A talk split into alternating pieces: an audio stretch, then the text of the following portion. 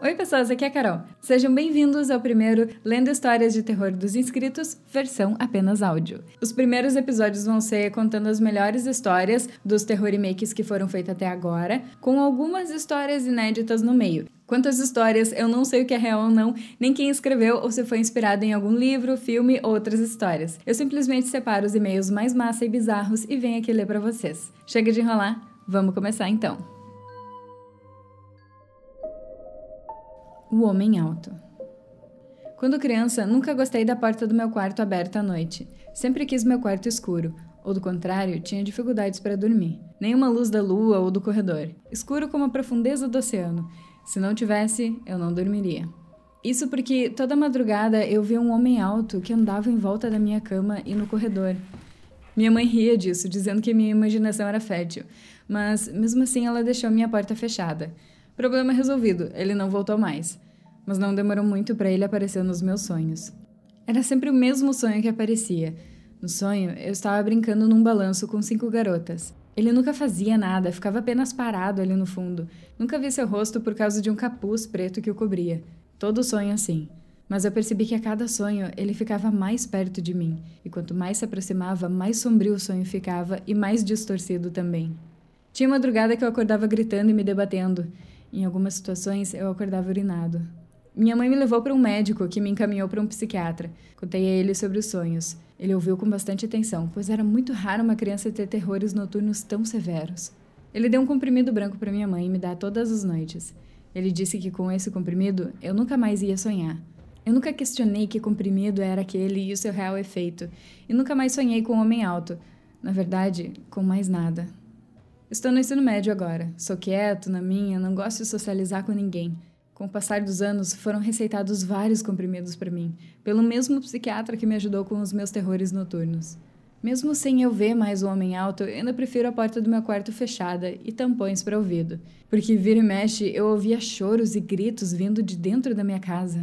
Minha mãe que me deu os tampões depois que mencionei isso para ela no café da manhã alguns anos atrás. Eu perguntei à minha mãe se eu podia dormir sem o meu remédio e ela disse que não, claramente preocupada com o meu pânico voltar. Mas eu estava destinada a saber o que aconteceria se eu não tomasse só uma noite. Eu fiz e tive meu primeiro sonho em anos. O sonho é uma lembrança minha com cinco anos brincando em um balanço com cinco garotinhas da minha idade. Não sabia quem eram, mas pareciam ser bem conhecidas. Foi aí que percebi que o homem alto que assombrava meus sonhos estava do meu lado. Antes que eu me afastasse, ele segurou meu braço e apertou bem forte. Suas mãos estavam geladas. Com um movimento lento, porém forte, levantou a outra mão e apontou para onde as crianças estavam brincando alegremente. Só que agora, elas estavam nos olhando com expressões tristes e sombrias. Tentei me soltar, mas ele me segurou com força e eu percebi que sempre quis me avisar algo, algo sobre as garotas. O homem alto soltou meu braço e olhou para mim. Se inclinou para sussurrar no meu ouvido e disse: Acorde agora. Acordei com um suspiro rápido de susto e arranquei meus tampões de ouvido. O que o homem alto estava tentando me explicar, eu não faço ideia, mas algo me incentivou a sair da cama. Eu nunca tinha saído do quarto de madrugada porque os remédios não me deixavam levantar, mas algo me fez sair, pois senti que tinha algo errado em minha casa. Havia uma porta que levava ao porão, que tinha um cadeado gigantesco, e minha mãe sempre me disse que era proibido entrar lá, mas dessa vez o cadeado estava no balcão e a porta aberta. A curiosidade tirou o melhor de mim e desci as escadas. Quatro meninas estavam desnutridas, cercadas de fezes, sangue, urina e restos de uma quinta menina que havia morrido e sido comido pelas outras meninas famintas. No canto, o corpo de uma outra pessoa, um homem que parecia estar lá há anos. Liguei rápido para a polícia. Ambulâncias vieram tirar as garotas de lá. Minha mãe foi presa em flagrante. Nessa noite, tive certeza de que minha mãe não era quem parecia ser. Ela era uma sociopata demente que me levava a parques para atrair crianças inocentes para sequestrar elas, para fazer tudo de pior que você pode imaginar. Ela fazia isso ao lado do seu amante, meu psiquiatra. Ele era o que pegava as crianças que eu estava atraindo. As cinco meninas foram mantidas refém por 10 anos. Uma delas foi torturada até a morte por tentar fugir. E descobri que eu fui drogado para esquecer tudo que vi ao longo dos anos. Me senti dentro de um plano maldito sem saber que eu estava participando. Minha mãe, uma maluca, que usava e abusava de criancinhas. Agora eu estou em um lugar melhor minha mãe está presa por assassinato de 13 crianças e pela morte de outras quatro pessoas. Então você imagina quanto tempo minha mãe vai ficar na prisão. E o homem alto eu logo descobri que era meu pai. Eu reconheci uma foto mais tarde. Eu soube que ele morreu tentando me visitar, contra a vontade de minha mãe.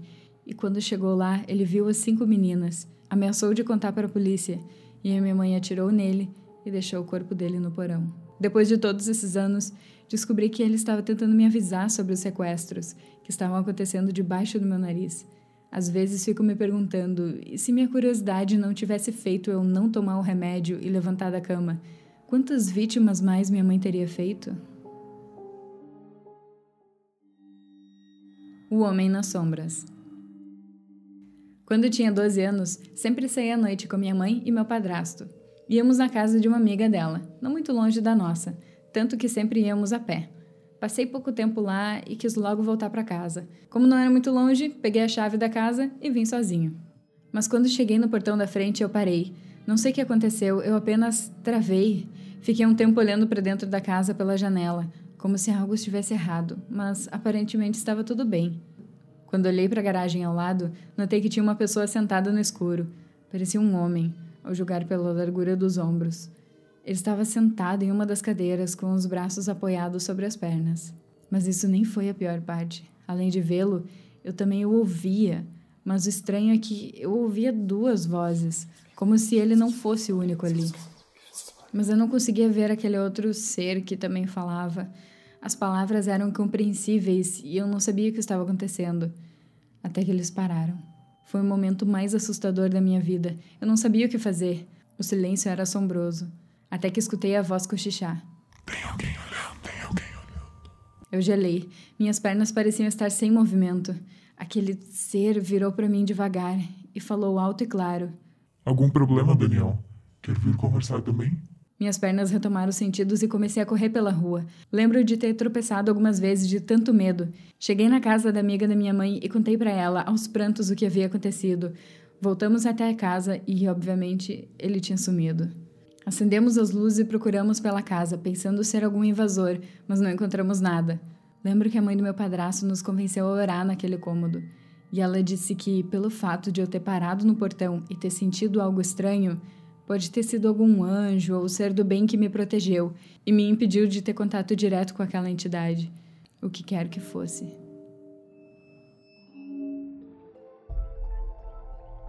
Trisal no metrô. Uma amiga minha tem o costume de andar de metrô, prestando atenção na conversa dos outros. Diz ela que é melhor que ir ouvindo música. Uma vez ela ouviu uma conversa muito boa e a história mais doida que eu já ouvi. Ela ouviu duas meninas conversando no metrô. Uma delas falou que, como nessas cidades o metrô é aberto 24 horas, não tem tanta segurança de madrugada, então rolam umas situações bem perigosas. Aí ela começou a contar sobre uma vez que ela estava andando de metrô e aconteceu uma coisa muito estranha. Ela estava sozinha de madrugada no vagão, até que depois de algumas estações entrou um trisal e sentou de frente para ela, mesmo com todo o vagão vazio. Eram dois caras e uma mina, e eles estavam se pegando muito.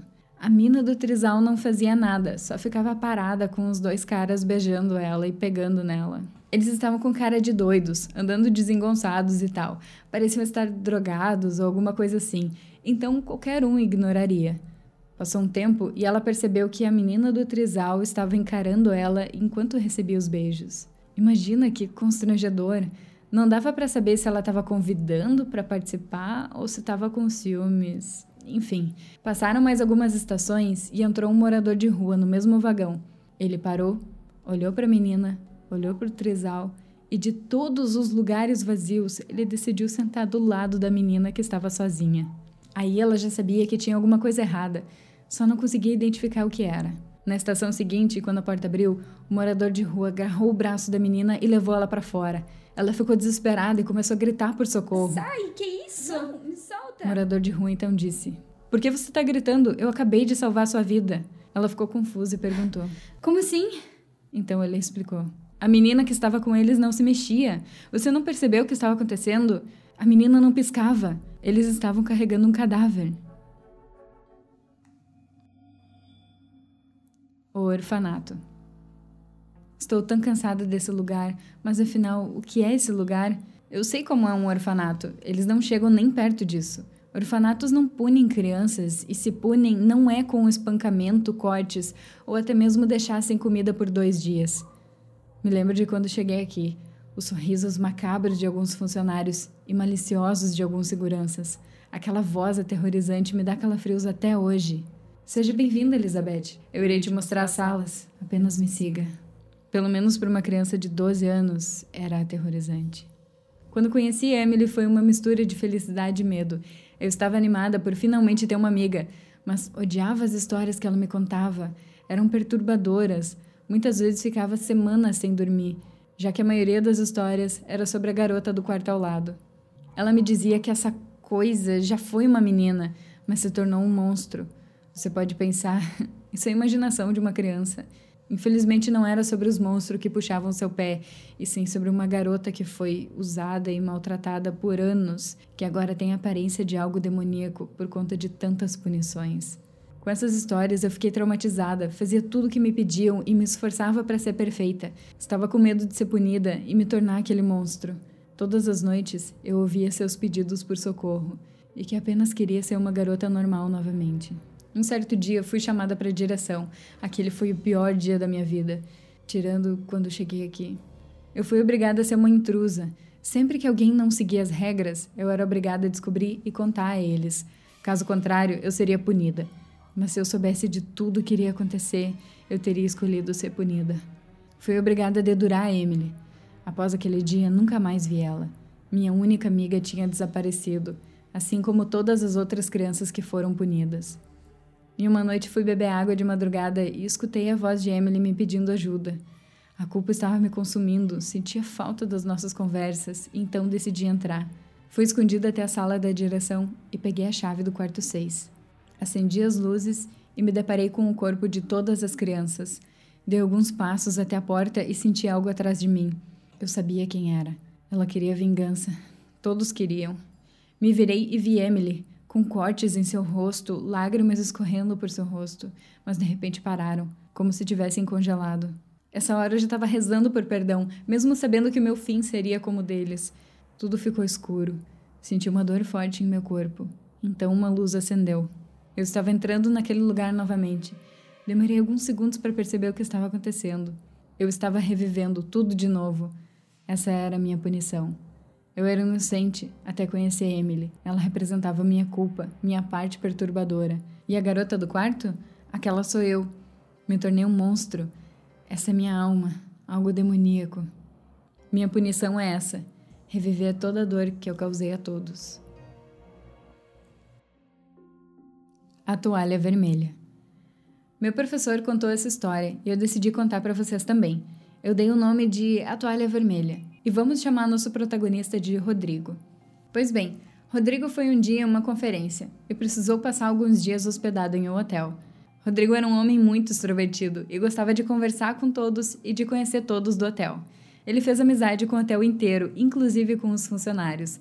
Mas ele reparou que no quarto, bem na frente ao dele, não tinha visto ninguém sair ou entrar. Mesmo assim, ele ouvia barulhos vindo de lá. Então alguém estava hospedado ali, só faltava Rodrigo conhecer. Rodrigo, curioso como era, resolveu um dia olhar pelo buraco da fechadura para ver quem estava ali. Sim, ele era muito metido e sem muito senso de privacidade. Pois bem, olhou pela fechadura e conseguiu ver uma mulher lá. Ela estava só, sentada, sem fazer nada. Rodrigo queria conhecer ela, então esperou e esperou e nada da mulher sair. No dia seguinte, Rodrigo olhou de novo pelo buraco da fechadura, mas ao invés de ver a mulher, viu tudo vermelho. Ele pensou: Putz, contaram para a mulher que eu fuxiquei na fechadura e ela colocou uma toalha vermelha para eu não ver nada. No dia seguinte, Rodrigo olhou de novo pelo buraco da fechadura, tudo vermelho. E foi assim por três dias. Até que acabou a estadia de Rodrigo no hotel. Ele fez as malas e desceu na recepção. Fazendo o check-out, Rodrigo perguntou: Quem tá no quarto em frente ao meu? Eu nunca vi a mulher sair de lá. O recepcionista ficou branco. Ah, não tem ninguém lá. Tem sim, Rodrigo insistiu. Eu olhei na fechadura. Confesso, eu vi uma mulher. O recepcionista parecia estar morrendo de medo. Foi assim que o Rodrigo descobriu que, naquele quarto, não havia ninguém. Eles nem alugavam mais aquele quarto porque anos atrás uma mulher morreu lá. E os hóspedes depois diziam que viam ela, que ela ficava assistindo eles dormir. Rodrigo, assustado, perguntou ao recepcionista: Você já chegou a ver ela? O recepcionista responde: Eu não, mas uh, os que viram disseram que ela tinha os olhos completamente vermelhos.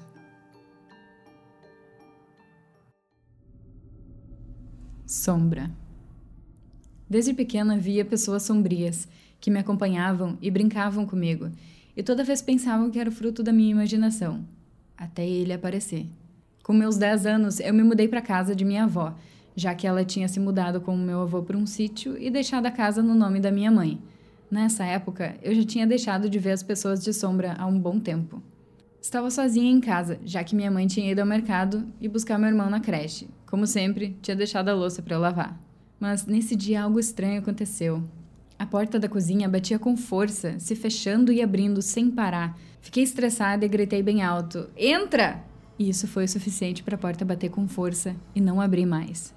O assustador é que nesse dia não estava ventando o suficiente para a porta da cozinha, que é bem pesada, se mover assim. Naquela noite, me deitei na cama para dormir, como sempre virada para a porta do quarto. Me deparo com a silhueta de um homem alto, parado na frente do quarto, me observando, sem fazer nenhum movimento. Na próxima noite, o mesmo aconteceu, e nas seguidas também. Uma noite ele resolveu entrar para dentro do quarto e se sentar ao pé de minha cama. Em outra, ele suspirou em meu ouvido, enquanto eu tinha uma crise de pânico.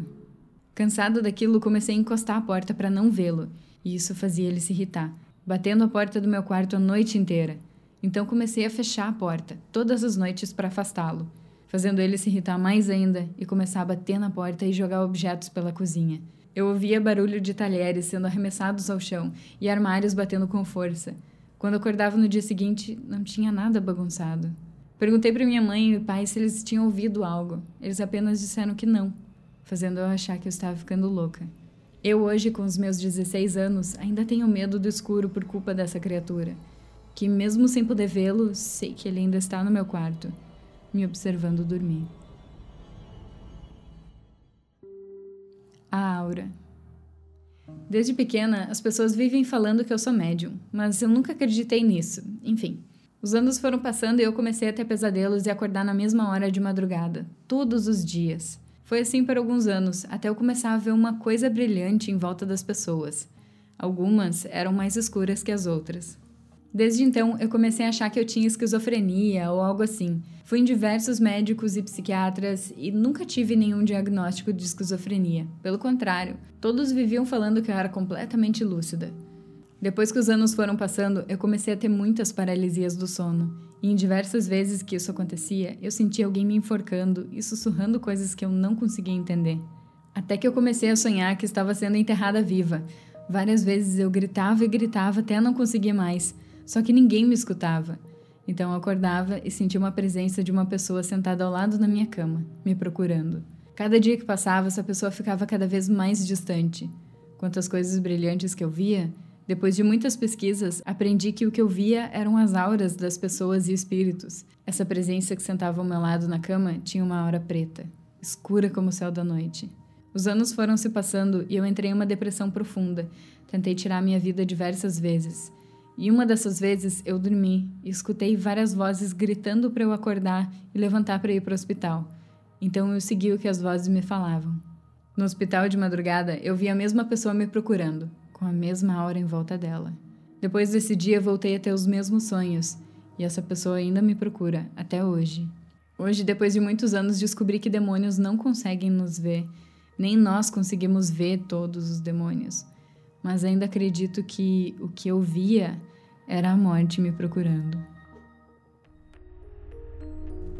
Morri no meu sonho. Nem sei como começar a contar, mas desde pequena sempre via vultos, ouvia vozes, mas nessa noite foi uma das piores da minha vida. Eu tive um dia péssimo, estava me sentindo sobrecarregada, exausta, é como se eu carregasse o um mundo nas minhas costas.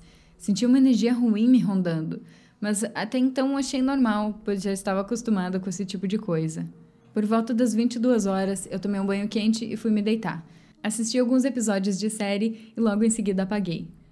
Acordei desesperada, não conseguia me mexer. Gritava, mas não adiantava, só mexia os olhos. Então olhei para um lado e para o outro, quando percebi uma presença no meu quarto. Era um ser alto, estava todo de preto e não conseguia ver seu rosto, só o sorriso aterrorizante. Comecei a ficar agoniada, pois esse ser se aproximava lentamente e eu tentava me mexer, mas era em vão. Quanto mais perto ele chegava, mais desesperada eu ficava. Foi quando ele se sentou do meu lado e estendeu suas mãos e colocou sobre meu coração. Então eu comecei a ter falta de ar. Achava que ia morrer, pois a falta de ar era tanta que eu estava quase desmaiando. Minha visão escureceu e eu estava totalmente paralisada. Quando ele de repente falou: Você vai dormir. Preciso que você durma. É necessário que eu te mostrar algo do outro lado. Você é especial. Você é minha. Então apaguei e tive um sonho muito real. Eu estava em um quarto totalmente escuro e tinha umas paredes que separavam, como se no quarto tivessem quartos menores, tipo celas. E na frente da porta tinha um interruptor para acender a luz do quarto. Então aquele ser que eu tinha visto aparece e começa a me guiar. Eu estava tremendo, aterrorizada, apavorada, eu só queria acordar daquele pesadelo. O ser continuava me guiando quando nós paramos em frente a uma das portas. Ele mandou acender a luz e abrir uma janela pequena que só dava para colocar os olhos e ver o que tinha dentro. Então assim eu fiz. Acendi a luz e fui em direção à janela. Quando olho, vejo um ser horripilante. Era tipo um homem todo enrugado. Era tão magro que dava para ver seus ossos. Suas unhas eram grandes e ele se arranhava. Parecia estar agonizando. Foi quando ele olhou para mim, olhou no fundo dos meus olhos e ele ficou apavorado. Começou a se debater, parecia que queria chegar até mim, mas não conseguia. Ele enfiava suas unhas em sua pele e puxava. Eu conseguia sentir o pavor dele, conseguia sentir a dor dele. Eu comecei a chorar e ele me olhou, sorriu e furou seus olhos. O ser que estava me guiando caiu na gargalhada. Ele ria com tanto prazer. Era assustador com aquele sorriso cheio de malícia. Um sorriso de louco sedento por sangue. Ele me mandava continuar. Eu não queria mais. Eu estava exausta. Minhas pernas estavam moles. Eu estava prestes a desmaiar. Então apaguei. Quando acordei, minha mãe estava me chamando, chorando. Eu estava suada e toda arranhada, minha pele estava machucada e minhas unhas tinham pedaços de minha pele. Eu não conseguia compreender o que estava acontecendo. Minha mãe já tinha ligado para a ambulância. Eu estava tremendo e atordoada, perguntei o que tinha acontecido e ela me falou: Eu acordei com você gritando, eu corri para o seu quarto. Você estava imóvel, mas só conseguia mexer os olhos. Eu comecei a te chamar, mas não adiantava. Foi quando eu vi no seu olhar um olhar de terror. Você começou a chorar, parecia que estava vendo algo, então você começou a se mexer. Começou a se arranhar e se arranhava tão forte que começou a sair pedaços de pele. Você só chorava e seu olhar ficou vago e frio. Parecia que tinha se perdido.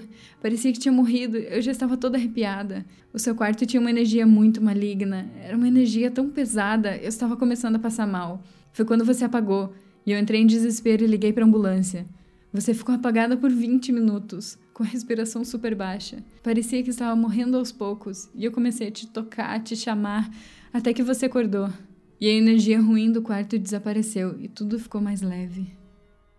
Até hoje eu não consigo dormir direito. Tenho ataques de pânico, escuto todas as noites aquelas risadas, e em meus braços ainda tem as cicatrizes dos machucados que fiz em mim com as minhas próprias unhas. Estou fazendo terapia, tomo calmantes para dormir, mas tem noites que não faz efeito. E essas noites são um tormento. Me sinto completamente vazia e sem um pingo de alegria.